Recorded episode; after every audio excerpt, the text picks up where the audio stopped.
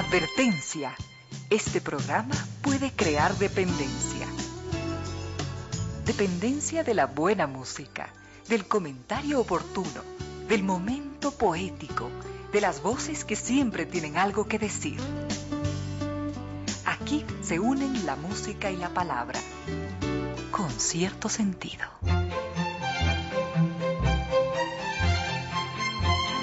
Bienvenidos, bienvenidas, gracias por sintonizar Radio Sucesos 101.7 FM, gracias por compartir estas horas de música, comentarios y entrevistas. Y ojalá, ojalá al final de la jornada, como siempre, podamos imaginar con esos favores que la fantasía nos hace, podamos imaginar que rendimos un real, justo y merecido, merecidísimo homenaje a la inteligencia, a la sensibilidad, a la autoestima, a la confianza, a la alegría de vivir y siempre, siempre a las ganas de luchar de todos donde quiera que nos encontremos, a las ganas de luchar por una vida más digna en lo individual y lo colectivo. Y en esa tarea de cada tarde, de cada jornada, de manera generosa, inteligente, leal, nos acompañan ustedes con sus correos a las casillas. Ramiro Díez, arroba radiosucesos.net o Reina Díez, arroba radiosucesos.net.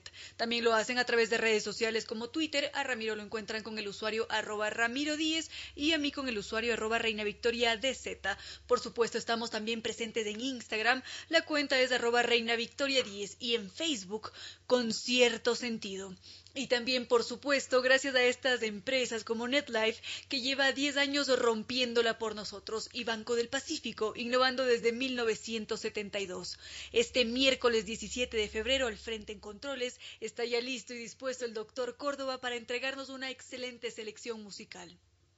Con cierto sentido.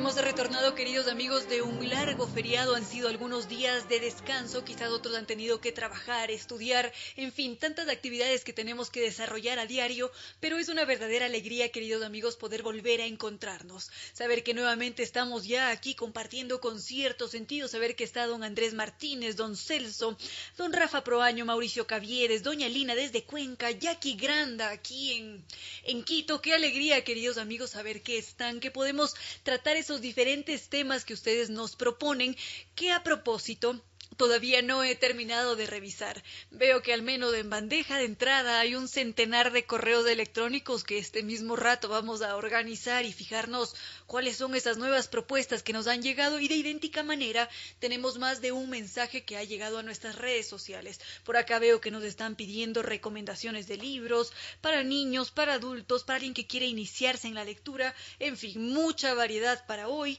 Pero mientras tanto vamos a ir con un tema musical y terminamos de leerlos y recuerden que pueden continuar escribiéndonos, por supuesto. En algún lugar de la realidad existe la fantasía. Con cierto sentido.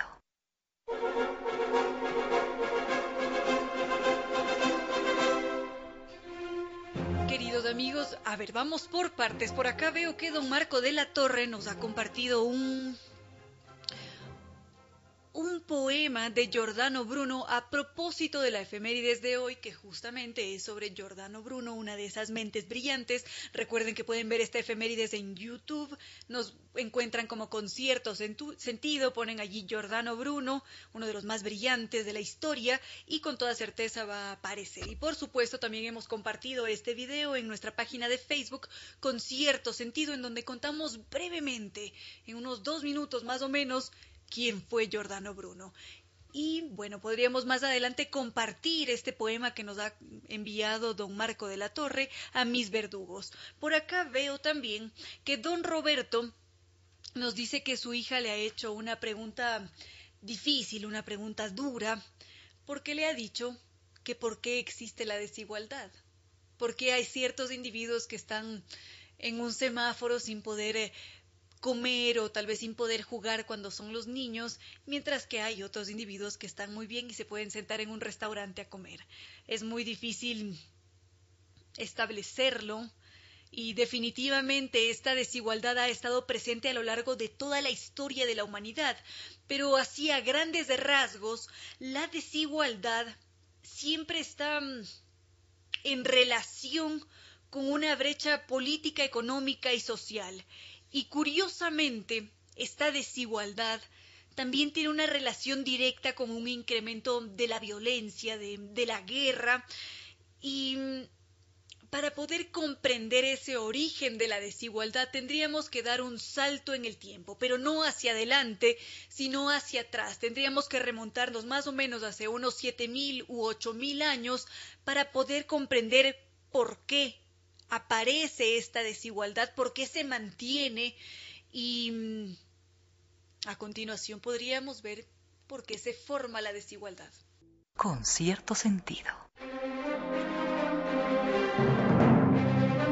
Queridos amigos, habíamos dicho que íbamos a realizar un viaje en el tiempo, que nos íbamos a remontar en el tiempo hacia unos siete mil u ocho mil años atrás, cuando mm, empiezan a darse estos síntomas de violencia, de guerra coordinada contra diferentes poblaciones de seres humanos, por lo siguiente porque hace siete mil u ocho mil años ya existía una abundancia relativa por estar asentados en una zona en determinado en donde había muchos más recursos o porque esos sitios quizás presentaban una ventaja porque estaban al cubierto y esto representaba mm, una mm, una protección frente a los depredadores. Entonces, generalmente, cuando se veía que una población estaba en una posición de ventaja sobre otra, esto generaba un malestar inmediato con aquellos individuos que eran menos afortunados. Y por ese motivo, aparentemente, se empiezan a generar estos alicientes para atacar, para hacerle daño al otro y apropiarse de aquellos territorios o de aquellos objetos que iban a resultar beneficiosos para ellos, aunque esto no fue siempre así. Nos estamos remontando a un punto en específico de la historia, pero si es que nos vamos más atrás, si es que estamos hace unos 14.000 años en la historia evolutiva, nos vamos a dar cuenta que en ese tiempo no hay evidencia alguna, o si es que la hay, son contadas, de fortificaciones o de muros o de herramientas para defenderse de otros seres humanos o quizás de individuos que presentaban menor cantidad de nutrientes en su estructura ósea. En cambio, cuando se revisan los hallazgos arqueológicos de hace 7.000 años, ya nos encontramos con esas construcciones, con esas estructuras defensivas, donde, por ejemplo, se podía encontrar una pared de tierra o había escondites de armas, y estas son claras muestras de que ya existía esta necesidad de defenderse, de estar preparado para el conflicto, es decir, que ya había una violencia anticipada. Y mm, esto nos da una pauta de cómo hemos cambiado en la historia, cómo se ha producido este salto evolutivo y cómo antes, hace 14.000 años atrás, existía una paz extendida, ¿Qué fue lo que nos sucedió? ¿En qué momento dejamos de vivir en esa armonía, en ese mundo de paz, para estar inmersos en esta violencia anticipada, en esta necesidad de guerra, de defender el territorio? Todo eso lo vamos a ver a continuación. Con cierto sentido.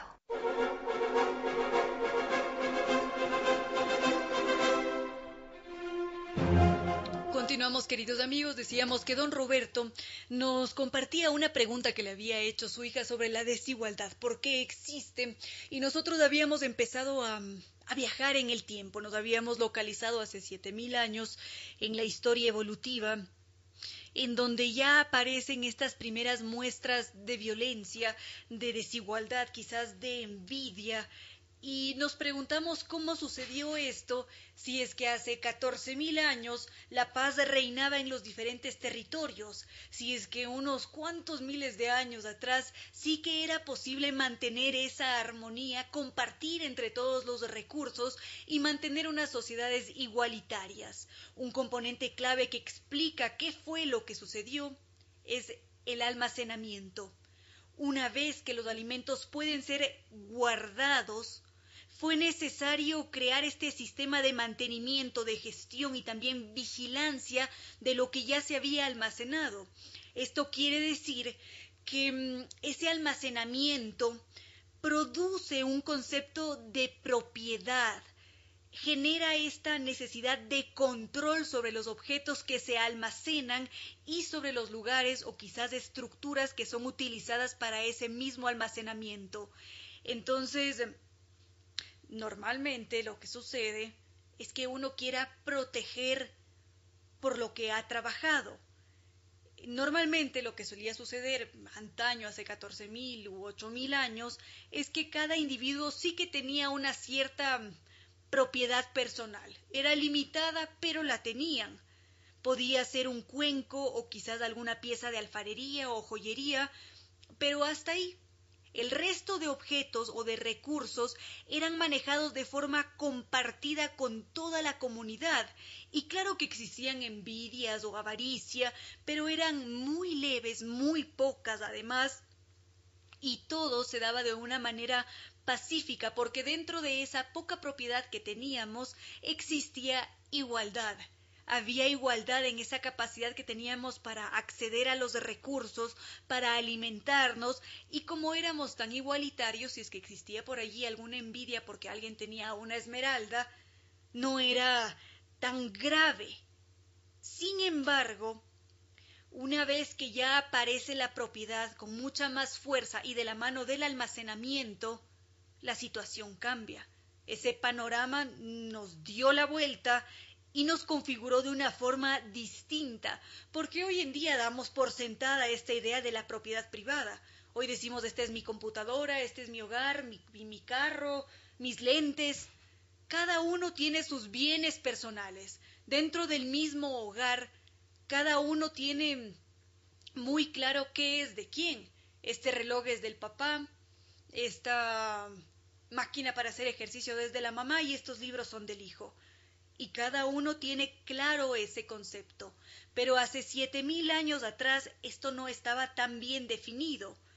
Las comunidades eran itinerantes, eran recolectores y tenían estas áreas que utilizaban para almacenar esos recursos que habían adquirido y en algunos casos eran justamente esos sitios que se defendían de otras comunidades, que merecían la pena estar a resguardo, a un, a un buen o tener a un buen ejército de personas que se encargase de cuidar ese espacio.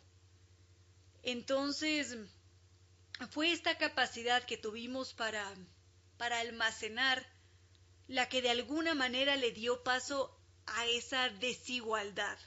¿Por qué? Pensemos que si es que nos establecemos en una aldea, para ya vivir en esa aldea hemos utilizado nuestro tiempo, más de un recurso para vivir allí, nos hemos organizado de tal forma que hemos remodelado esa tierra, ese entorno para convertirlo en algo nuestro. Ese es nuestro espacio. Y se genera una absoluta dependencia hacia ese sitio porque es allí donde hemos invertido nuestro tiempo, es allí donde nos hemos lastimado, es allí en donde estamos viviendo, comiendo, hemos construido esas casas, esos recintos, las áreas de cultivo, los corrales permanentes para los animales. ¿Cómo no vamos a considerar de una manera distinta la forma de ver la tierra si es que se ha construido algo para uno, para la comunidad? Entonces, a partir de ese momento en el que construimos algo con nuestras manos, algo que es nuestro, empieza a, formarse este concepto, esta idea de propiedad, aunque no estaba tan claro, y es allí donde finalmente surge esta idea, o más bien este comportamiento desigual en donde unos ven un mayor beneficio que otros. Enseguida continuamos, queridos amigos. A esta hora, recuerde que sonreír es la segunda mejor cosa que puede hacer con su boca. Con cierto sentido.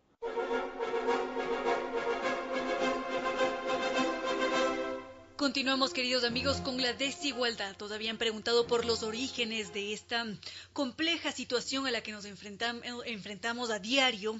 Y justamente decíamos que una vez que se crearon los asentamientos, estos produjeron una nueva forma de relacionarse con el mundo. Es decir, cada uno de nosotros tuvo una perspectiva distinta de lo que era la vida, de lo que eran los objetos, mm, las pertenencias, la comida, y esto modificó nuestras formas de convivir. Fue por ese motivo precisamente cuando empezamos a adquirir objetos, cuando empezamos a construir, a, a asentarnos en una aldea, que esa paz extendida que había reinado durante algún tiempo desapareció porque ese almacenamiento, la propiedad, mm, hizo que se generara esta división de la gente, porque cada individuo tenía que mm, realizar una serie de actividades especializadas, es decir, teníamos a un individuo que se encargaba de cultivar, teníamos a otros que se encargaban de defender, cada individuo tenía su rol en esa sociedad. Cada persona sabía muy bien cuál era el papel a cumplir. Y de allí que se hayan hecho mucho más marcadas las jerarquías sociales, porque fueron esos cambios que experimentaron, eh, experimentamos los que nos llevaron a vivir en estos grupos que eran mucho más grandes. Como había más trabajo, mayores posibilidades, era necesario permitir que esa población creciera. Y entre más cambios teníamos y entre más crecían los grupos, también había esta necesidad de identidad, de apropiarse de ciertos rasgos, creencias, quizás rituales, que nos permitían apropiarnos de ese grupo o de ese espacio. Pero al mismo tiempo, dentro de toda esa devoción y compromiso que mostrábamos hacia ese grupo, crecía la desigualdad, siempre estaba allí palpitando, siempre formaba parte mm, de la vida de todos los individuos, porque si es que había jerarquías, esto quería decir que había ciertos individuos que estaban en la pirámide mucho más alto, que tenían mayores de recursos, que se alimentaban de una mejor manera, que mm, acumulaban más bienes y había otros que se quedaban en desventaja, así como ahora. Ahora nos encontramos con ciertas profesiones que son mucho mejor remuneradas. Hay ciertos individuos que gozan de algunos privilegios que otros no. Hay algunos que solamente trabajan por realizar quizás alguna actividad pero que no reciben un ingreso y nos encontramos con esas desigualdades. Exactamente lo mismo podemos encontrarlo hace miles de años atrás, no de la misma forma, evidentemente, porque eran otros tiempos los que corrían, pero sí que nos vamos a encontrar con esa jerarquía social muy marcada y todo esto se da a partir del almacenamiento de los alimentos, a partir de esa capacidad que tuvimos para asentarnos, a partir de esa complejidad y creatividad humana. Si bien es cierto, logramos progresar por toda esta capacidad que tenemos para cooperar, para coordinarnos, pero con todo lo bueno vino también una parte negativa que es esta desigualdad creciente. Y parecería que muchas veces esa brecha se va ampliando, se va haciendo mucho más grande. Enseguida podríamos continuar con otros detalles sobre la desigualdad y la evolución, queridos amigos. Con cierto sentido.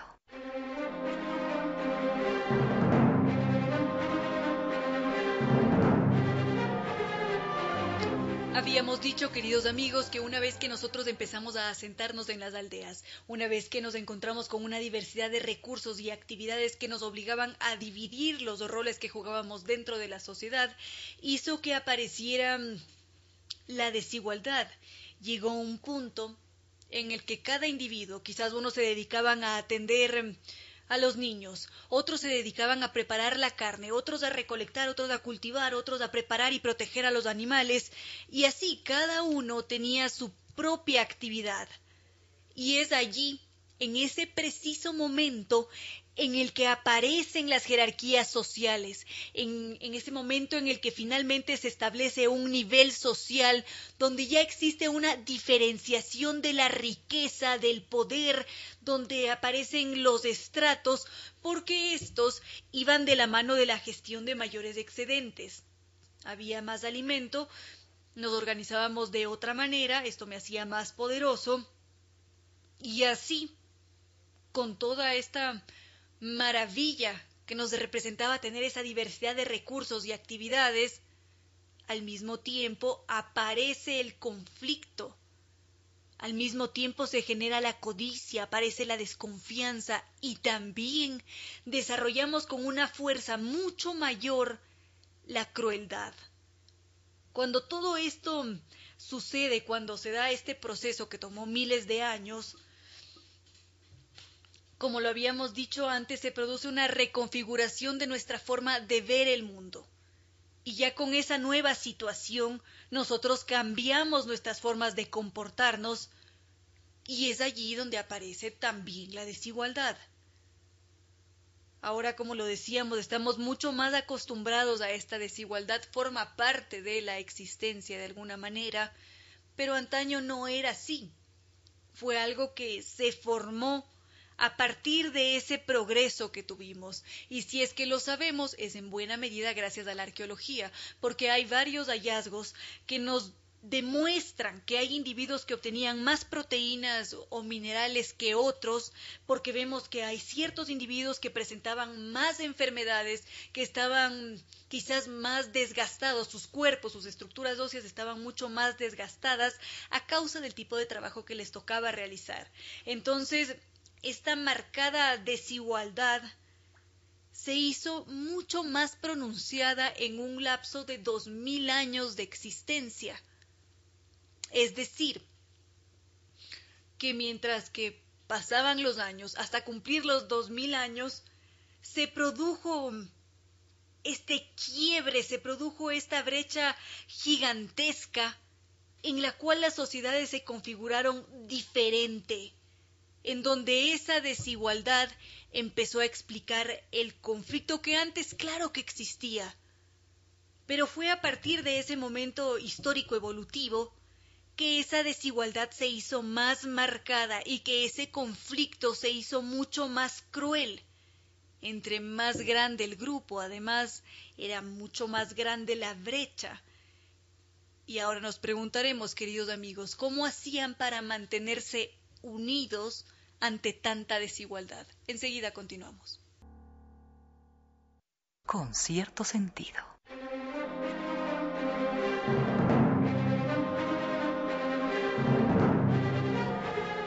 Habíamos dicho, queridos amigos, que dentro de, de toda esta desigualdad que se produjo en la historia evolutiva, era necesario mantener la unidad. ¿Y cómo lo hacíamos si es que estaba presente allí la envidia o la codicia, ¿cómo hacíamos para mantenernos como uno solo? Era necesario desarrollar un mecanismo para mantenernos bien. Y es allí donde aparecen los símbolos, los rituales, las creencias, porque lo que hacían esos símbolos y rituales era reforzar la identidad que se tenía sobre el grupo justamente cuando creíamos en ese dios sol, en esa diosa tierra, es cuando lográbamos compenetrarnos en ese grupo, hacernos mucho más unidos. Y esta pertenencia que tenemos del grupo, por supuesto, es mucho más antigua, pero ya una vez que nos encontramos con estas diferencias, cuando nos damos cuenta que existe una diferenciación en los papeles, cuando hay unos que obtienen más recursos que los otros, es necesario buscar otros caminos. Y es allí donde aparece el rito, donde está presente el símbolo porque es necesario mantenernos como comunidad, porque esa es la única forma de sobrevivir, porque un único individuo no puede abarcar con todos los roles que se necesitan en esa comunidad. Entonces es necesario creer en algo para que todos se mantengan apegados a ese grupo, para que nadie quiera salirse de allí. Y si es que es necesario incluir el miedo, pues allí va a estar presente porque es una forma de control. Entonces nuestra historia, nuestra forma de ver el mundo cambió totalmente hace unos siete mil años aproximadamente, cuando nos especializamos, cuando dejamos de ser nómadas y pasamos a ser sedentarios, cuando almacenamos los alimentos y cuando finalmente le dimos mayor fuerza a la desigualdad. Hasta allí con los temas histórico-evolutivos y sociológicos, queridos amigos con cierto sentido.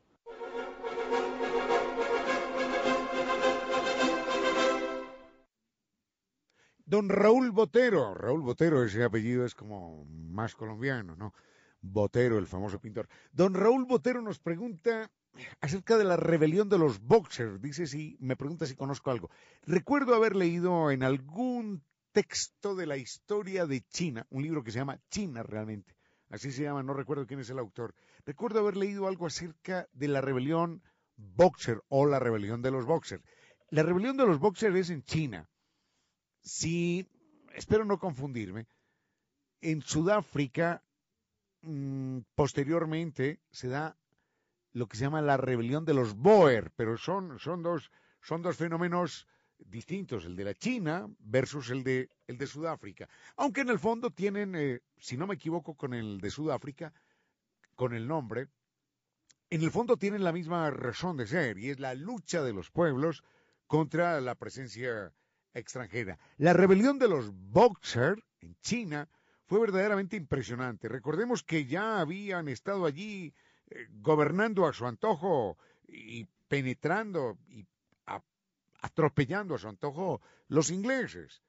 Los ingleses eh, tenían eh, como colonia, tenían como colonia a la India. Eso era de ellos, no es que fueran socios, no es que... No, no, no, eh, el territorio de la India era de los ingleses. En la India ellos cultivaban la amapola y procesaban la amapola, la convertían en opio y se la vendían a China, a los chinos.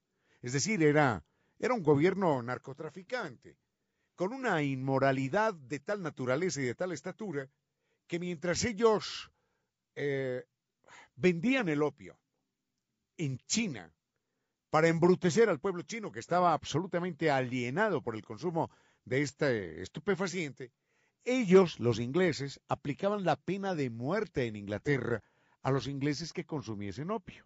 ¿Se dan cuenta? La doble moral. Los ingleses sí tenían que estar libres de cualquier consumo de psicotrópicos, mientras, ah, porque el que, el que, el que se aplicaba un poco de opio condenado a muerte, mientras bombardeaban los puertos chinos, imponían gobiernos los ingleses para abrir el mercado al opio que ellos producían en la India. Es decir, era un estado narcotraficante, ni más ni menos. Pero bueno, la historia de los boxers es eh, una historia que viene marcada por eso también. Así que enseguida, enseguida vemos qué fue lo que pasó por allá por los años 900, empezando el siglo XX. No puedo dar la fecha exacta, pero es, es por allá por, por principios de siglo. Con cierto sentido.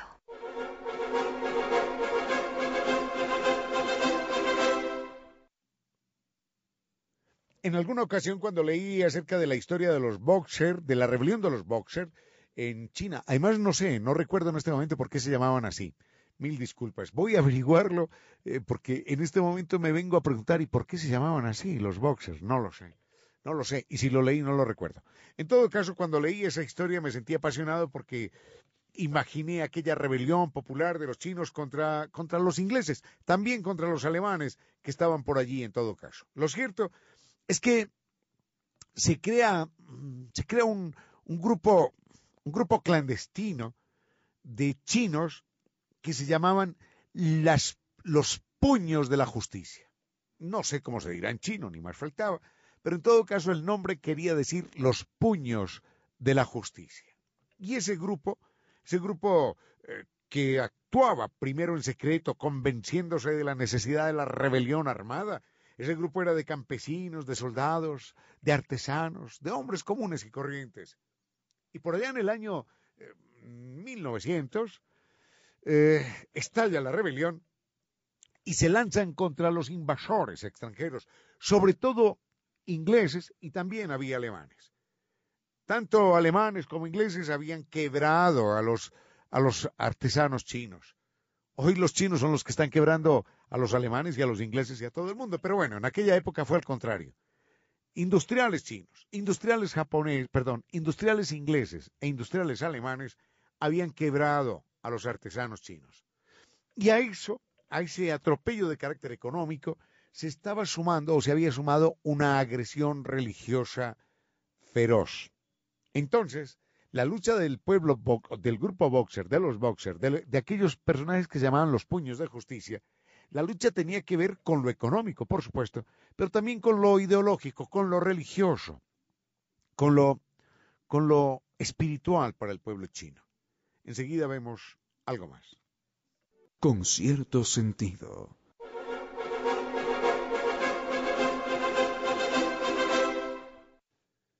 Volvemos con esto de la rebelión de los Boxers, que es un grupo que se inicia de manera clandestina, de manera silenciosa en China, que empieza a reunir artesanos, a soldados, a campesinos, eh, a hombres y mujeres también, de todas las condiciones.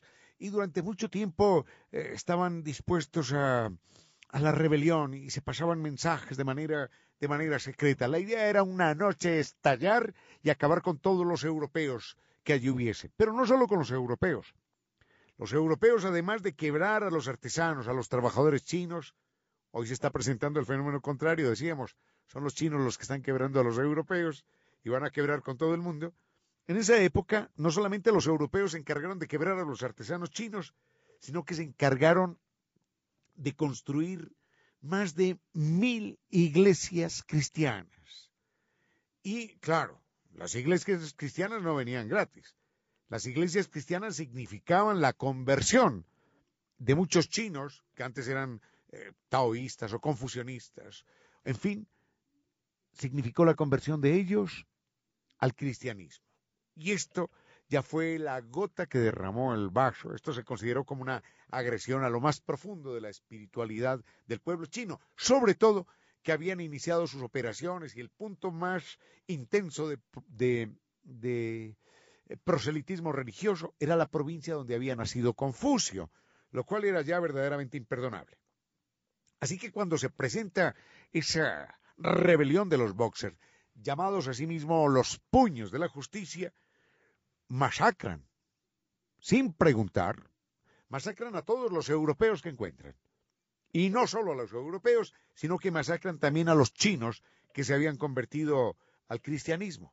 Y van arrasando por caminos, iban tomando ciudades, iban tomando pueblos, y en su momento el emperador chino, que era un títere de las, de las potencias europeas, convoca a sus tropas a, a disparar contra los revoltosos, contra los sublevados, pero las tropas plegan, las tropas se suman a los hombres y mujeres armados que hacían parte de aquel grupo, los puños de la justicia, y la rebelión continúa su marcha implacable. Con cierto sentido.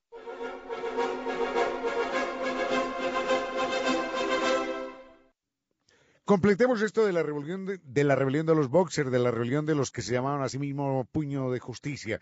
Eh, lo completamos porque hay otros temas que tienen que ver con, ah, con personajes y con, y con biología, con, con animales, con mucho gusto. Completamos esto solamente señalando que cuando se presenta esa rebelión en, en China y la, la, situación se hace imparable y los europeos son, son barridos del mapa y son masacrados, hay un emperador, creo que es alemán, que eh, convoca, convoca a los ingleses, a los franceses, a los italianos, eh, a los rusos, a todo el mundo, convoca para que se unan dice él, en una cruzada contra la barbarie amarilla, contra la barbarie oriental. Otra vez la cruzada.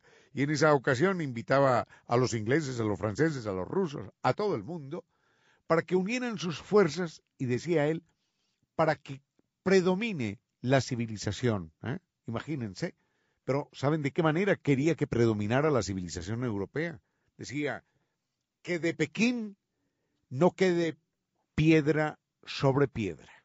Y este señor que decía que de Pekín no quede piedra sobre piedra, decía que era imperativo que predominara la civilización europea. Se pregunta uno, así que la civilización europea consiste en que de una ciudad eh, lejana y milenaria como Pekín eh, no quede piedra sobre piedra. Esa visión, esa visión, eh, esa visión antropocéntrica, no antropocéntrica, euro, eurocéntrica de estos oscuros personajes que hoy morirían de terror al ver lo que la realidad les presenta. Pekín, Pekín conservó cada piedra sobre cada piedra y ahora la economía china es la primera economía del mundo. No es que me alegre, No es que me alegre que sea la primera economía del mundo, ni mucho menos, no. Pero, pero es un dato y no hay cómo soslayarlo. Con cierto sentido.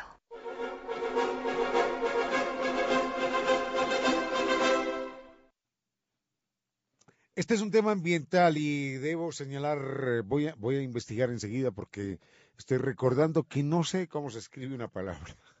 Mil disculpas, pero no sé cómo se escribe una palabra, pero la tengo que, la tengo que pronunciar. Enseguida miro cómo se escribe eh, para, para salir de dudas. Realmente no sé si se escribe con B pequeño o con B grande. Le he oído mencionar, ¿eh? Ventónica, ventónica. Y no sé si se escribe con B grande o con B pequeña. A mí me suena como, como con B pequeña, pero estoy Puedo estar equivocado. Enseguida miramos en internet a ver cómo, cómo se escribe la palabra bentónica. ¿Y por qué estoy hablando de la palabra bentónica? Porque un oyente me dice que ha leído que los aceites y los jabones afectan la fauna pelágica. Sí, señor, es que la fauna pelágica es la fauna que está sobre la superficie del agua. Y uno dirá, ¿hay, ¿hay fauna sobre la superficie del agua? Claro que sí. Y la fauna que está en la profundidad del agua es la fauna bentónica. Y debo señalar, perdón por la ignorancia, que no sé si bentónico, no soy biólogo, no soy biólogo, no, lo sé. No he visto nunca la palabra escrita. Solamente lo digo porque, porque, porque alguien la mencionó en alguna ocasión y a mí me quedó sonando la explicación. Fauna pelágica y fauna bentónica.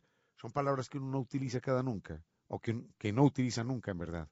Bueno, en todo caso, la fauna pelágica es la que está, ¿estás averiguando en Internet? Enseguida miramos. La fauna pelágica es la que está sobre la superficie del agua y la bentónica es la que está abajo, abajo, en el fondo de los lagos o de los ríos o del mar. Enseguida miramos algo más. Con cierto sentido.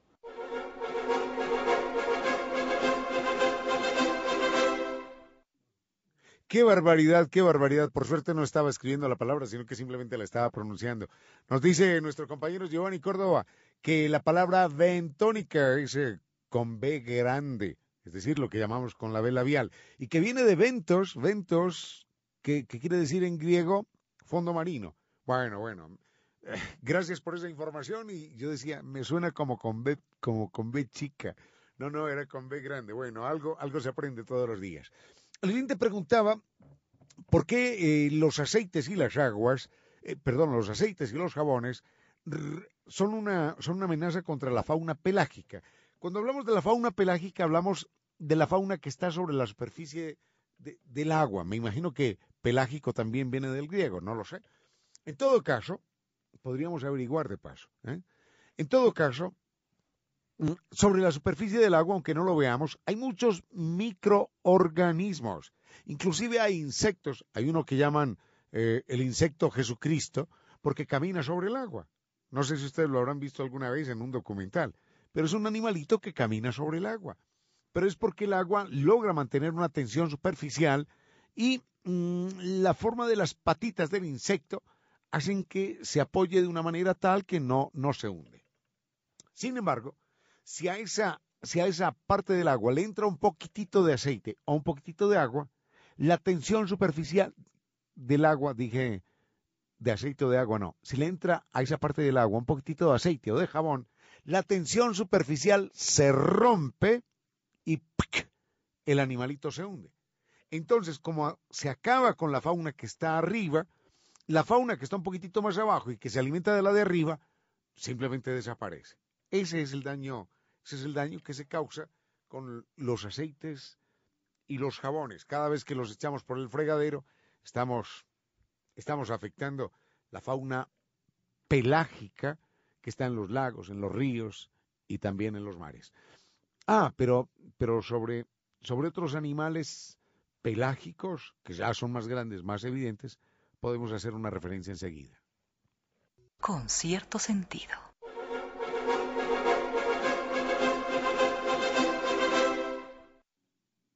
Sí, muchas gracias, muchas gracias, doctor Giovanni Córdoba. Nos eh, confirma en efecto que, que pelágico viene del griego piélago. Y recuerden que piélago sí es una palabra que utilizamos, bueno, que utilizamos no, pero que sí la lee en, poemas. Aparece eh, tus piélagos azules, ¿no? Tus ojos como piélagos azules, tus ojos como lagos azules, ¿no? o como, como grandes extensiones de agua de color azul. Eh, recuerdo algún poemita por ahí de esa naturaleza. Las aves pelágicas son las que permanecen largos, largos periodos eh, sobre la superficie del agua en mar abierto, lejos de las costas. Algunas, algunas de esas aves duermen allí, sobre el agua. Eh, se salvan de tiburones y cosas de esas, pero duermen allí quietecitas, quietecitas sobre el agua. Y generalmente abandonan el agua solamente para, para reproducirse y se van ahí así a las islas, a tierras lejanas. Es el caso, por ejemplo, de, del albatro de Galápagos. El albatros, que es un ave con unas alas extendidas enormes, cuando las extiende son más grandes, tengo entendido, que, que las del mismo cóndor. En todo caso, eh, los albatros son aves también pelágicas. Suelen vivir sobre, sobre la superficie del agua, alimentándose de peces, alimentándose de calamares, alimentándose de medusas que pescan en la superficie. Allí, sentaditos, tranquilos, quietos, choc, choc, choc, y van, van cazando, van pescando cada pececito o cada animal que se les atraviesa. Esas son las aves pelágicas. Otra pregunta sobre Charles Darwin y Lamarck. Este es un tema extraordinario porque cuando uno, cuando uno no ha estudiado muy, muy en detalle la, la teoría de la evolución, uno es más hincha de Lamarck que de Darwin. Después uno se da cuenta que quien tenía la razón era Darwin y no Lamarck, pero eso será más adelante. A esta hora, recuerde que la violencia es miedo de las ideas de los demás y poca fe en las propias. Con cierto sentido.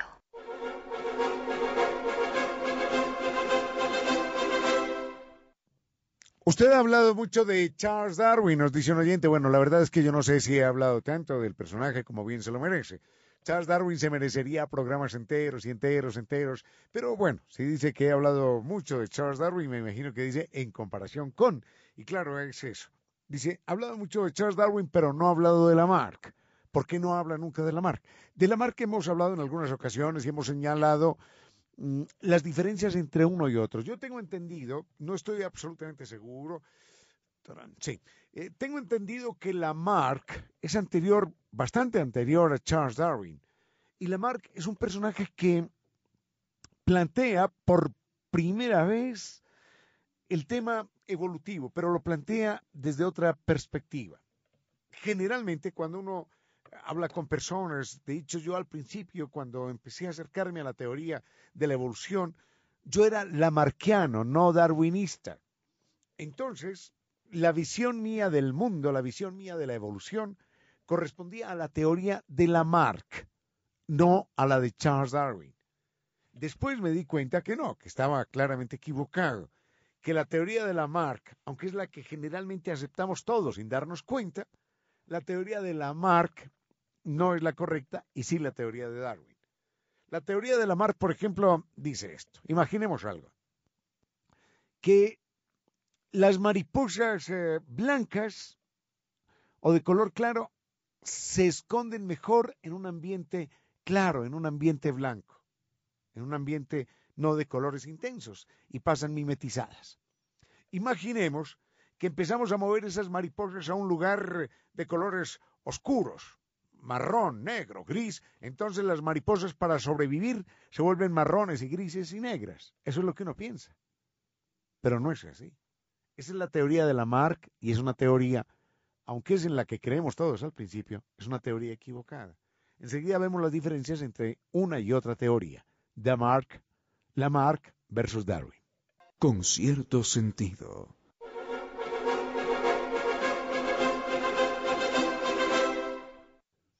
Antes de ir con la teoría de Lamarck, recordemos que es un personaje muy importante en la historia de la ciencia, más allá de que hubiera estado equivocada. Él era hijo de un militar que quería que, que, fuera, que fuera cura, ¿no? Pues que su hijo fuera cura. Estudió música, estudió medicina, eh, estudió botánica, estudió geología, era un hombre con muchos intereses, con muchas inquietudes. Y en un momento dado, tiene apenas 20 años o algo así por el estilo, escribe un libro que se llama mm, Efectos eh, de los vapores en la atmósfera, en las diferentes formas de vida, desde las vidas más elementales hasta las más complejas. Era pues un hombre con muchas inquietudes y es uno de los primeros que estudia el tema de la contaminación ambiental. Él plantea que la contaminación ambiental, que apenas, apenas se vivía en esa época, porque la contaminación ambiental en aquella época provenía de la quema de chimeneas y nada más, de madera, de madera y de carbón, él plantea que esas formas de contaminación terminan afectando y creando, decía él, nuevas formas de vida que se ajusten a esas nuevas manifestaciones de la contaminación. Estaba equivocado, sin importar que estuviera o no, estaba equivocado, pero realmente su aporte, su aporte es muy valioso, porque es el primero que piensa y que plantea estos temas. Enseguida vemos la diferencia de él con Darwin. Con cierto sentido.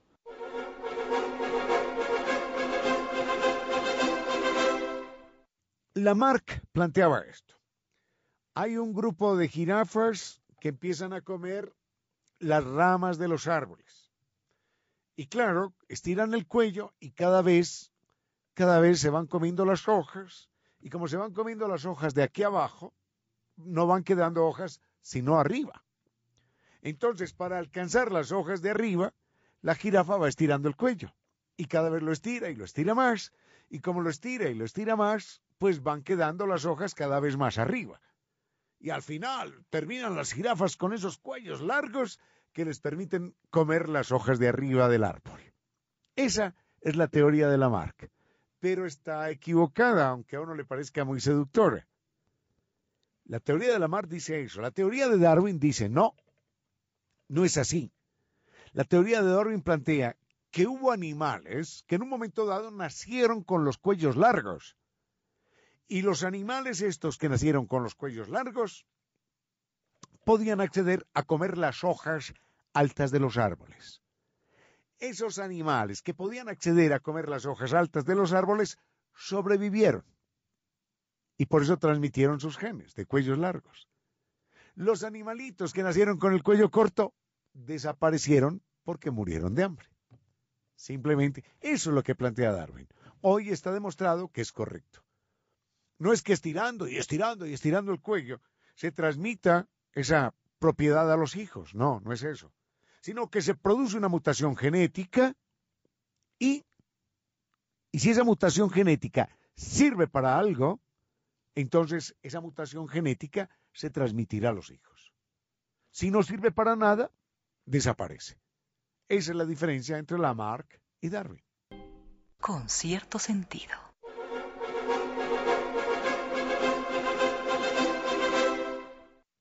Una vez más, volvamos con esto de la diferencia entre Lamarck y Darwin. Lamarck decía, la necesidad crea el órgano.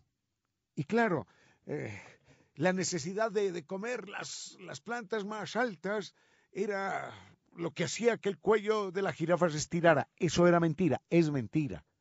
Porque se puede y se puede y se puede estirar el cuello y no se va a transmitir esa condición a los otros hijos.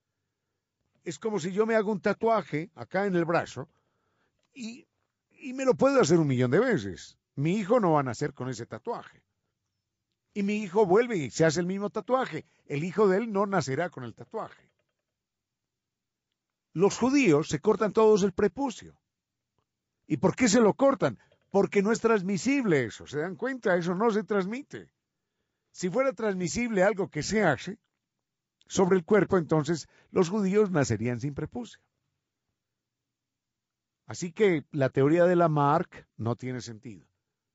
La teoría de Darwin es la que plantea que se presenta una modificación en el organismo por puro accidente y si esa modificación tiene sentido, tiene ventaja, esa modificación se encarga de, de transmitirse a los otros críos. Si esa modificación es negativa, es contraproducente, el portador de esa modificación muere, desaparece y no puede transmitir los genes. Esa, en resumidas cuentas, era la diferencia entre Lamarck y Darwin. En algún lugar de la realidad existe la fantasía. Con cierto sentido.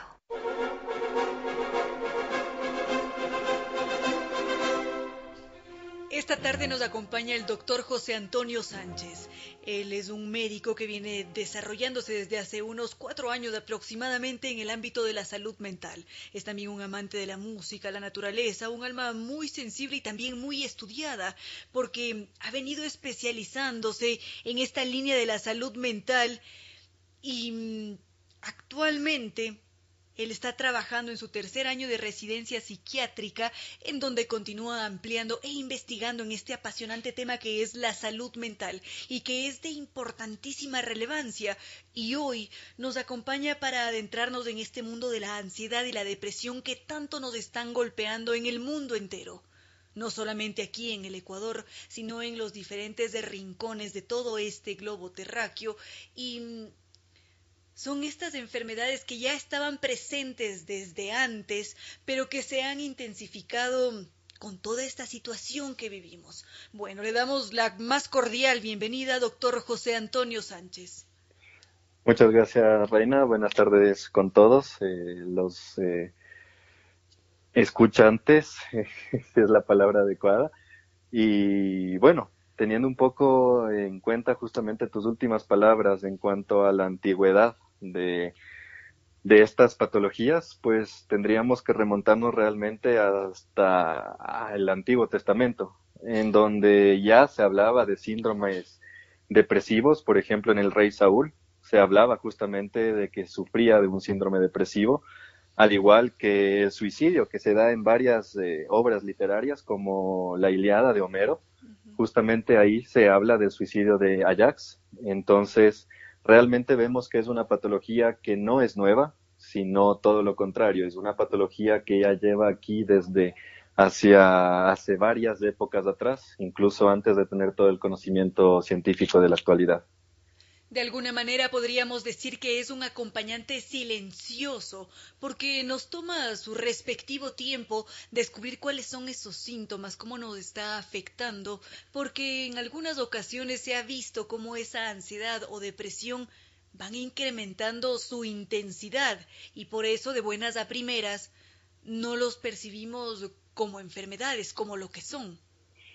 Justamente, Reina, de hecho hay una situación en la cual, por ejemplo, cuando hablamos de ansiedad, estamos hablando de que es una patología la cual puede cursar con síntomas de tipo vegetativos, como los llamamos, en los cuales se presentan síntomas como la taquicardia, la sudoración, eh, dolores musculares, sin que haya un esfuerzo físico realmente. Entonces, eh, es realmente importante conocer que muchas veces nosotros eh, sobrevaloramos esos síntomas y no es que vamos a buscar una atención justamente por lo que nos está pasando, sino, es decir, no le damos una atención psiquiátrica o de, desde el punto de vista de salud mental, sino que los pacientes suelen ir a los médicos especialistas eh, buscando atención por el dolor, buscando atención eh, por el problema posiblemente cardíaco, o un problema posiblemente respiratorio. Entonces, eh, realmente eh, se dan muchos, eh, se disminuye realmente la precisión en, la, en el diagnóstico primario de las patologías de salud mental con patologías de otra índole o de otras ramas de la medicina, lo cual sí nos disminuye y nos retrasa sobre todo la, la eficacia en el tratamiento que deberíamos realizarlo de forma adecuada. Con esto nos querría decir que nos hace falta educarnos mejor, informarnos mejor para estar al tanto de esta esta posibilidad, es decir, ser conscientes de que tanto la depresión como la ansiedad existen y que nos pueden afectar de forma fisiológica y mental, por supuesto. Así es, eh, justamente ese es uno de los problemas más grandes, eh, el estigma que se tiene en cuanto al tema de salud mental. Es decir, estamos hablando de que en una familia podemos tener dos, tres personas con una patología, digamos, la depresión o ansiedad.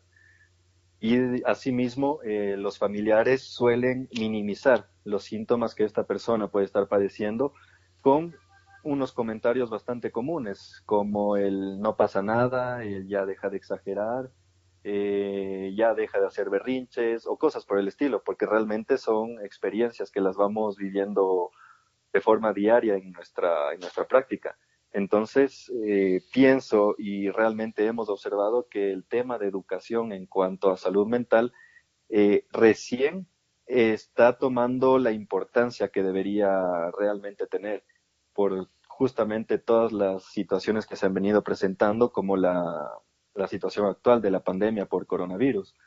Estamos hablando de que ocurrió hace ya un año atrás y a lo largo del año ya empezamos a, observar cómo esta situación empezaba a golpear a varias familias, eh, empezaban a presentarse varios eh, episodios de intentos de suicidio o varios eh, suicidios consumados.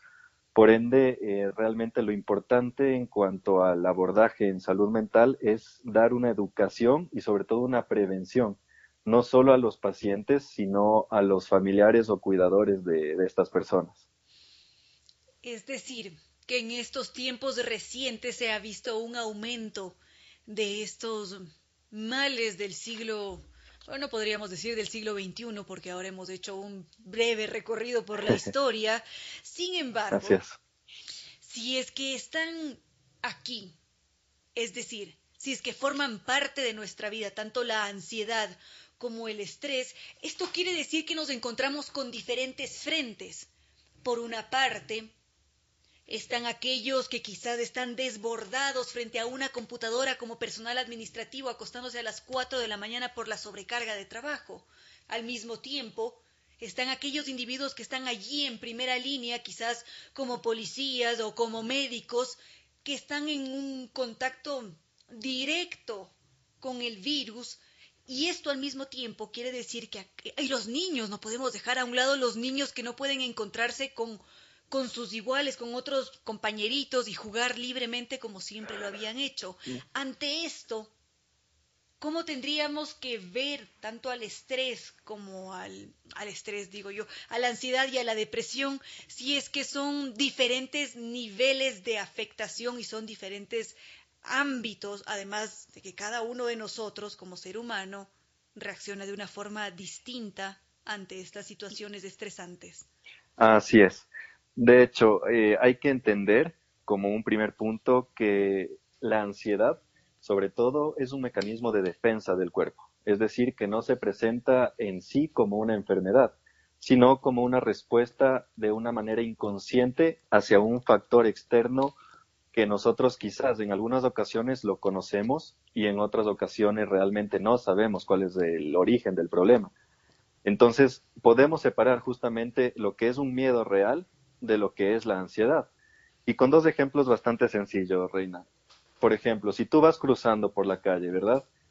Y a medio camino tú regresas a ver y te das cuenta que viene un carro a toda velocidad, pues tu sistema, ¿sí? Tu sistema del miedo, de la alerta, eh, te va a prevenir de lo que está ocurriendo. Y tu respuesta obviamente va a ser el miedo, ¿sí? Va a ser el temor y tu respuesta va a ser acelerar el paso, salir corriendo de esa situación, porque es lo que busca tu cuerpo de manera inconsciente, despertar en ti los sentidos, alertarte de que algo está ocurriendo o va a ocurrir. Por otro lado, eh, la ansiedad viene a ser de igual manera un mecanismo de defensa, pero como en, algún, en, alguno de sus primeros escritos Freud nos decía, eh, la ansiedad realmente lo que evoca no son sentimientos reprimidos, sino que la represión, ¿sí? Es causada justamente por la ansiedad. Al no saber qué es lo que te ocurre, entonces tú empiezas a presentar síntomas de manera escalonada. Es decir, no es algo abrupto, no es algo súbito, sino que empieza poco a poco a incrementar su intensidad. Con otro ejemplo, por ejemplo, yo la primera vez, por ejemplo, que fui a conocer a mis suegros, eh, me encuentro con que, claro, es una situación no incómoda, pero es algo que a ti te va a causar un poco de intranquilidad o de angustia.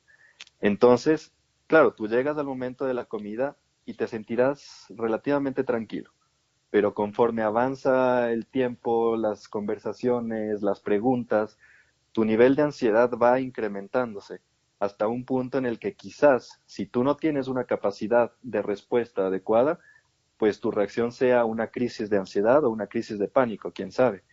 Entonces, eh, justamente una de las normas o bases del tratamiento en la ansiedad es que no vamos a quitarte la ansiedad, sino que vamos a ayudarte a controlar tus episodios de ansiedad para que tú puedas desenvolverte en una situación de emergencia, por ejemplo.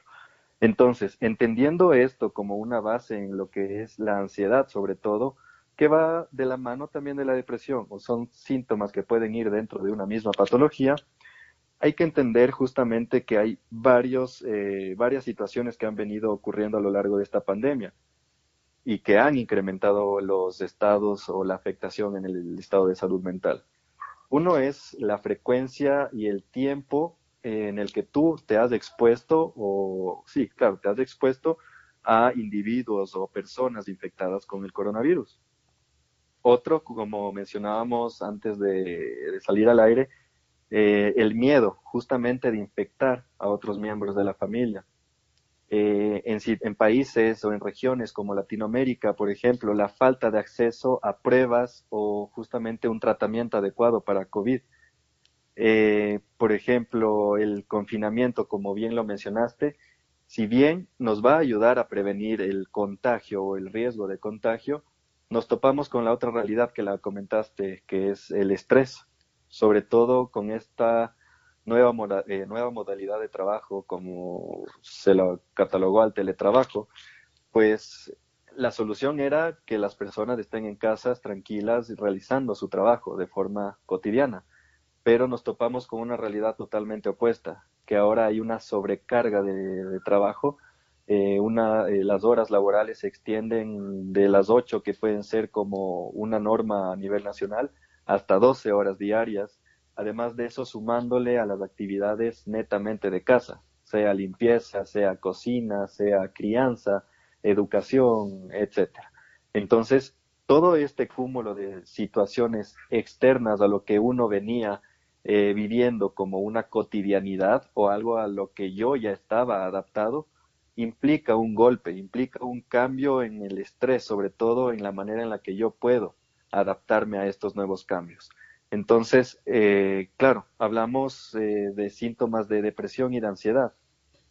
el mismo confinamiento nos lleva a una realidad mucho más dura, que la hemos vivido justamente a lo largo de esta pandemia y es la violencia que se puede vivir en los diferentes domicilios y el hecho de tener que convivir con ese agresor aumenta justamente el estrés en una persona y como mencionábamos un estrés que tiende a ir de menos a más pues eventualmente evocará en una crisis eh, de la cual no vamos a saber qué tan grave es hasta que llegue a presentarse el episodio como tal. Esto es em, alarmante, atemorizante al mismo tiempo, porque mm, como seres humanos, dentro de toda nuestra complejidad, brillantez, creatividad, quiere decir que también somos muy frágiles y en estos tiempos se hace aún más evidente. Y al mismo tiempo, todo lo que usted acaba de mencionar, doctor Sánchez, nos habla sobre un problema mucho mayor, porque esto quiere decir que se está produciendo una reconfiguración en nuestras formas de actuar y que de eh. alguna manera, como seres humanos, nos vamos a hacer mucho más agresivos. Y ojo, que ya de por sí evolutivamente tenemos esta marcada tendencia a ser agresivos. La crueldad está dentro de nosotros porque nos ha ayudado a sobrevivir, porque forma parte de esa historia, está allí en nuestro chip, incrustado en alguna parte. Y ante esto, usted hizo mención a las diferencias. Europeos, latinoamericanos, esto quiere decir quizás que nosotros estamos en una posición desfavorable, a diferencia de otros territorios que suelen llamarlos como más avanzados o desarrollados. Así es. Eh, nuestra desventaja realmente podríamos decir que es la parte cultural, aunque también se ha visto reflejada que esta diferencia tan marcada a nivel global, en lo que son, como lo menciona ya países de primer mundo, segundo mundo, tercer mundo, en el que aparentemente nos encontramos nosotros, simplemente en mi punto de vista terminan siendo categorías al azar y aparentemente por, claro, niveles, tendencias de, o avances en la tecnología, eh, quizás entre comillas una mejor distribución de las riquezas, etcétera. Pero lo que realmente reflejó la, la pandemia es que la cultura de la sociedad es muy individualista y no estamos realmente preparados para manejar algo como este tipo de pandemias de manera eh, colectiva, sino eh, siempre vamos a buscar el bien eh, personal o el bien de un pequeño colectivo, llámese familia, llámese hogar. Entonces, realmente, como mencionas, el coronavirus, el coronavirus representó una irrupción bastante inesperada, choqueante, sorpresiva, y de un alto impacto, como lo acabas de mencionar, en la vida de cada uno. Entonces, si vamos hacia la parte de la diferencia entre cómo manejamos esto en Europa y en América Latina, realmente acá es mucho más complejo el asunto. En Europa, en Estados Unidos, justamente hace dos, tres años, si no me equivoco, la OMS, la OPS, eh, redactaron un documento el cual hablaba justamente de las tasas eh, de discapacidad que pueden producir este tipo de trastornos mentales. Y en lo cual, obviamente, lo llamativo es que países como Canadá y Estados Unidos tenían unas tasas un poco más bajas. Eh, no se tenía valores de Europa, pero de manera general podemos hacer una comparación entre estos países por la capacidad de respuesta que tienen ante estos inconvenientes. Netamente en la parte de salud, más no en la parte cultural porque si bien nosotros estamos realmente ajustados con los esquemas que manejamos a nivel nacional de medicamentos, esto se vio mucho más complicado con ciertas eh, falencias que hemos observado a lo largo de la pandemia, como el hecho de que no todos los hospitales están trabajando con el totalidad de sus especialidades. Entonces, por ejemplo, eh, un hospital X eh, que tenía todos sus pacientes de psiquiátricos, simplemente cierra la atención y no redirigen a los pacientes a donde deben ser recibidos. ¿Esto qué implica? Que para un hospital como en el que yo laboro, pues eh, la demanda de medicamentos va a incrementarse, pero no se incrementa, así como la demanda no se incrementa la cantidad de medicamentos que nosotros tenemos porque esto justamente se hace cada año con una aproximación de la cantidad de pacientes que tú vas a atender. Entonces, si hablamos de países como Europa, perdón, como continentes como Europa, eh, América del Norte, Asia, etcétera, al menos sabemos que hay una mejor distribución en cuanto a medicamentos o dotación suficiente como para hacer eh, una atención adecuada. Entonces nosotros sí nos hemos visto eh, con esta falencia y realmente hemos tenido muchos inconvenientes con el manejo de pacientes cuando han tenido que acudir para solicitar eh, medicamentos que nosotros ya no teníamos o que por el mismo uso de nuestros pacientes netamente propios del hospital ya no los teníamos. Entonces, pienso que la brecha y la diferencia en cuanto a la capacidad para resolver una situación tan emergente como la que se está viviendo en países como América Latina todavía es realmente preocupante. No tenemos eh, personas que realmente se apoderen de lo que está ocurriendo y hagan una adecuada valoración, estudios, y de esa manera se dé una respuesta eficaz a lo que ocurre. ¿Por qué? De manera general, pues obviamente las autoridades lo que hicieron fue enfocarse en lo que les importaba, que era el coronavirus y de lado, pues obviamente quedaron el resto de patologías. Y si en un inicio hablamos de, del estigma que se tiene en cuanto a salud mental, pues podrás entender el por qué ahora es mucho más el inconveniente que tenemos para poder suplir este tipo de trastornos. Esto querría decir que aún nos queda un largo camino por recorrer, que es aquí donde también surgen este este apoyo cooperativo en el que siempre se han apoyado todas nuestras sociedades desde la época, desde la noche remota de los tiempos. Y aquí también surge la siguiente pregunta. Por una parte necesitamos ese apoyo colectivo, pero al mismo tiempo, ¿qué nos propone la terapia? Trabajar en el individuo como tal, es decir, cada uno de nosotros se centra en su propio proceso en cómo voy a manejar mi ansiedad, cómo voy mm, a, manejar la tristeza, la frustración, esa cantidad de energía que tengo para no afectar quizás a mi entorno y no responder de una forma agresiva con, con los padres o con los hijos o con mi entorno. allí también es posible trabajar, calmar todas estas ansiedades y depresiones a través de la colectividad o qué es lo que se recomendaría? De hecho, la colectividad es uno de los principios para salir adelante en cuanto a los trastornos de salud mental. Realmente es muy complicado y prácticamente imposible que una persona con un trastorno de salud mental salga sola casi siempre necesitan del apoyo de una persona, dos personas, para que sepan qué es lo que está ocurriendo, para que entiendan que si en algún momento hay una crisis o algo que le está ocurriendo, no le estigmaticen, es decir, no la señalen con el dedo y le, digan cualquier cantidad de ideas que más bien a ella le van a causar algo contraproducente, sino eh, lo contrario, recibir el apoyo de una persona va a ayudar a que esa persona salga. Y es justamente importante mencionar esto porque hay unas tasas realmente elevadas eh, en cuanto a los daños eh, perdidos por discapacidad que causan este tipo de trastornos mentales. De manera breve te, menciono, eh, entre la OPS y la OMS, como te mencionaba, sacaron un, artículo, un, escrito en el cual hablan justamente de estos porcentajes. Y es alarmante que en cuanto a las enfermedades no transmisibles, el 54% produzcan una discapacidad. Entendamos presión alta, entendamos eh, cáncer, entendamos eh, varias enfermedades que son crónicas y que van a causar una discapacidad a futuro.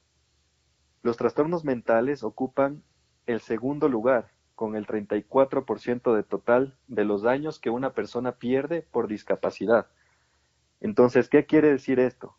que realmente las enfermedades no transmisibles, si bien son varias, es decir, abarcan varias áreas de la medicina, cardiología, nefrología, oncología, neurología, etcétera, los trastornos de salud mental como tal y solo ellos ocupan el 34% de la discapacidad que ocurre en este tipo de pacientes. Y los datos que nos reflejaban justamente en el Ecuador es que el 8,3% de los pacientes con depresión van a llegar a un nivel de discapacidad. Asimismo, el 5,2% de estas personas por ansiedad llegarán a tener un grado de discapacidad notorio. Entonces, este tipo de personas, por lo que hemos visto en las atenciones, eh, suelen ser justamente las que menos eh, ayuda reciben por parte de, dígase su familia, instituciones que las acogen o amigos, etcétera. Entonces, la parte de la colectividad viene a ser un fundamento realmente importante, porque siempre es necesario, uno, recibir el apoyo de una persona que, que yo tenga confianza, en la cual yo pueda depositar todos mis miedos, mis inseguridades, para que esta persona me ayude a redireccionar.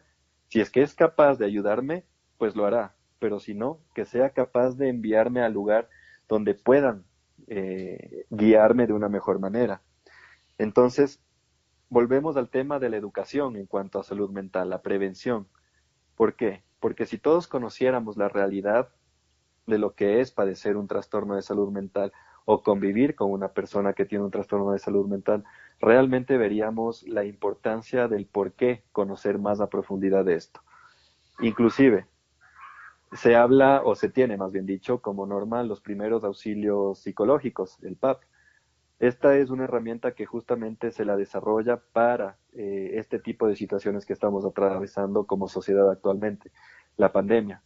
Se ha desarrollado y se ha venido aplicando a lo largo de las diversas pandemias que han ocurrido en los terremotos, en el último terremoto de Manabí, eh, varios equipos eh, médicos con psicólogos, trabajadores sociales, se despliegan a lo largo del lugar donde está recibiéndose, donde está sucediendo la, emergencia, para poder al menos eh, contener en algo la crisis eh, primaria o la crisis por la que está iniciando todo esto. Entonces, realmente el conocer a más profundidad, que las personas a tu alrededor conozcan un poco de lo que es la salud mental y no solo el estigma que se le ha dado a estas patologías, ayudaría mucho en el avance y en una atención y en una mejoría mucho más rápida, porque como te mencionaba, hay muchos pacientes que terminan con una discapacidad, que son dependientes de un cuidador y que al momento en el que este cuidador ya no está, la toma, sobre todo la supervisión en la toma de medicamentos, se vuelve algo extremadamente complicado, por no decírtelo imposible. Entonces, si volvemos al ámbito de la educación para saber cómo podemos tratar con estas personas, cómo ayudarles, sería lo mejor. Y dentro de esto, pues hay varias, hay varias recomendaciones, dentro de las cuales, pues obviamente se mencionan, uno, el no disminuir los síntomas o no minimizar, perdón, los síntomas que la otra persona está, está teniendo. Lo otro es no aconsejar, es decir, por querer ayudar a una persona, nosotros no debemos aconsejar en la toma de una o de otra eh, solución. De hecho, para nosotros es eh, realmente un inconveniente y lo tenemos prácticamente prohibido, porque somos, solo somos guías, no somos consejeros ni somos las personas que les dicen toma tal decisión, porque eso te va a hacer bien, sino ayudarles a que tomen una mejor decisión por ellos mismos.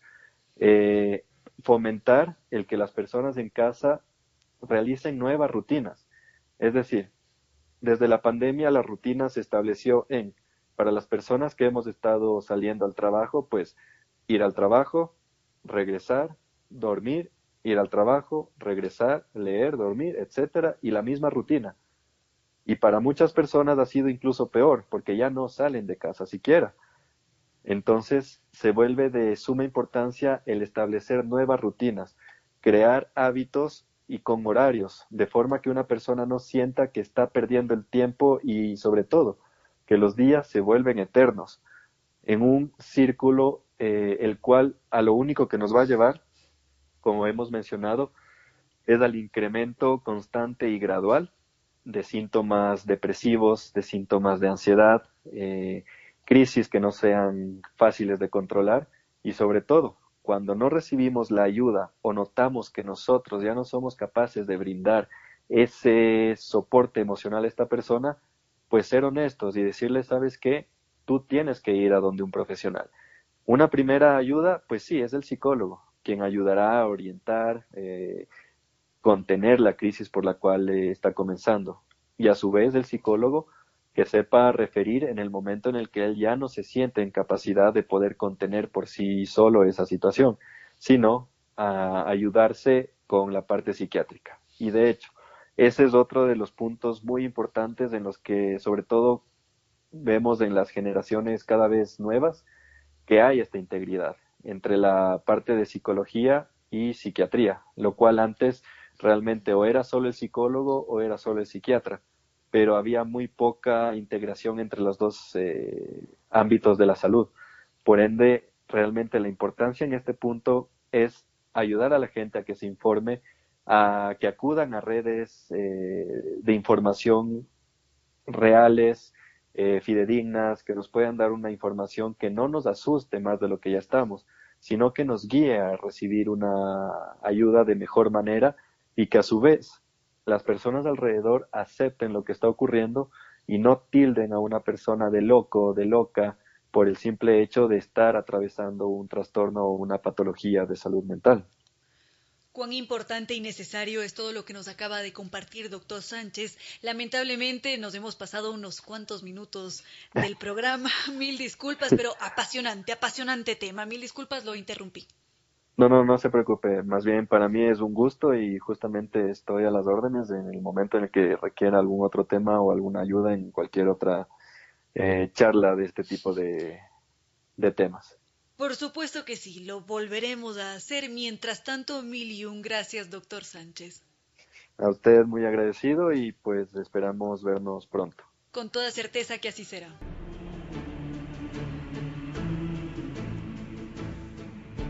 Viva con Diners. Viva su mejor historia. Aquí en Sucesos, un día como hoy. Con el auspicio de Diners Club, tu mundo sin límites. A mediados del siglo XVI, cerca de Nápoles, nació uno de los hombres más brillantes de su tiempo y uno de los más preclaros en muchos siglos. La historia lo recuerda como Giordano Bruno sin duda el más brillante de todos los religiosos de la historia católica en dos mil años de existencia. Pero Giordano Bruno, el monje dominico, con su brillante inteligencia, conoció caminos que en aquel medio eran prohibidos e incomodó a las autoridades de su congregación cuando opinó sobre el cosmos y otras materias. Giordano Bruno dijo, por ejemplo, que el Sol era una estrella y que las estrellas eran soles como el nuestro, pero muy lejanos. Y declaró que así como la Tierra giraba alrededor del Sol, alrededor de esos soles también deberían existir otros planetas. Y dijo que así como en la Tierra había vida, en esos otros lugares en la profundidad del cosmos también deberían existir otras formas de vida. Todo esto y mucho más fue considerado herético, y Giordano Bruno fue encarcelado durante ocho años y finalmente llevado a la hoguera, en medio del repudio de todos los tiempos. Aquel horror sucedió un día como hoy, 17 de febrero del año 1600. Sucedió en Campo di Fiori en Roma, y su sacrificio quizás ha sido el más doloroso homenaje al digno ejercicio de pensar y de decir.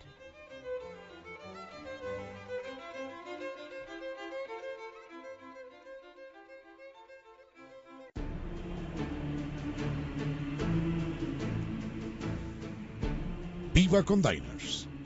Viva su mejor historia. Aquí en Sucesos, un día como hoy. Con el auspicio de Diners Club, tu mundo sin límites.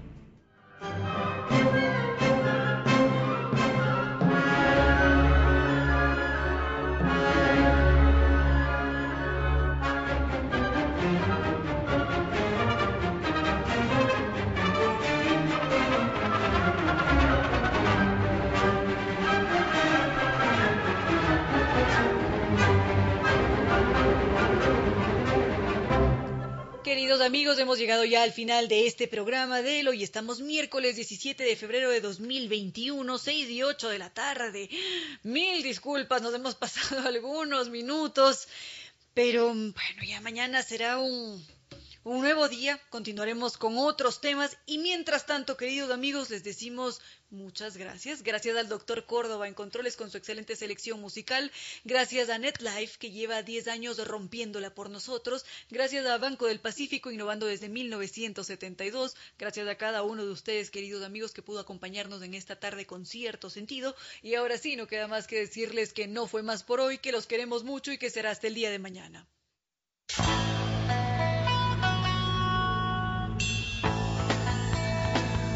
Como dicen es cierto que en la vida no hay casualidades, piense, ¿por qué escuchó usted este programa? Tal vez escuchó aquello que necesitaba o tuvo la sospecha de esa luz dentro de su propio ser. Una gota de agua, un corazón que late, una semilla en su memoria, un remanso en medio de sus prisas, una voz que aliente su esperanza, una pluma para sus alas. Algo de eso hemos querido ser. Aquí, en Concierto Sentido, con Ramiro Díez. Y Reina Victoria Díaz.